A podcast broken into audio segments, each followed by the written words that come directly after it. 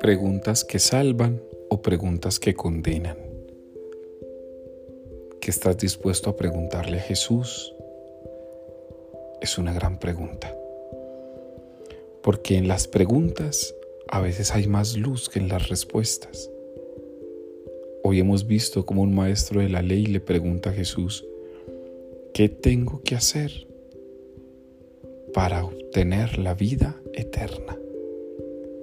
Podríamos considerar, hermanos y hermanas, que esta es una pregunta que salva. Él quiere buscar su salvación. Él quiere encontrar su plenitud. Él quiere hallar su felicidad eterna. Y sabe que finalmente haciendo la pregunta correcta, encontrará la respuesta correcta. A veces solemos preguntar muchas cosas a Dios que nada tienen que ver con nuestra propia salvación. Señor, ¿por qué murió mi madre? Señor, ¿por qué me abandonaste? Señor, ¿por qué no tengo dinero? Señor, ¿por qué no tengo trabajo? Señor, ¿qué pasa que no tengo hijos? Señor, ¿qué ocurre que las cosas no salen? Y tal vez Jesús nos estará preguntando, ¿y acaso esas preguntas buscan que yo te salve?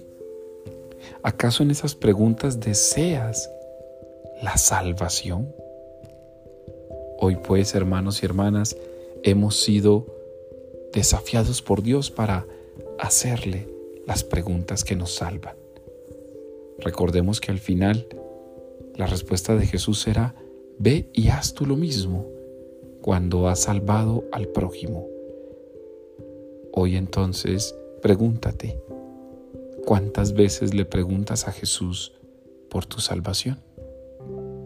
Levántate Ve y busca a Jesús y que Él te dé la respuesta a las preguntas que salvan, no a las que nos condenan.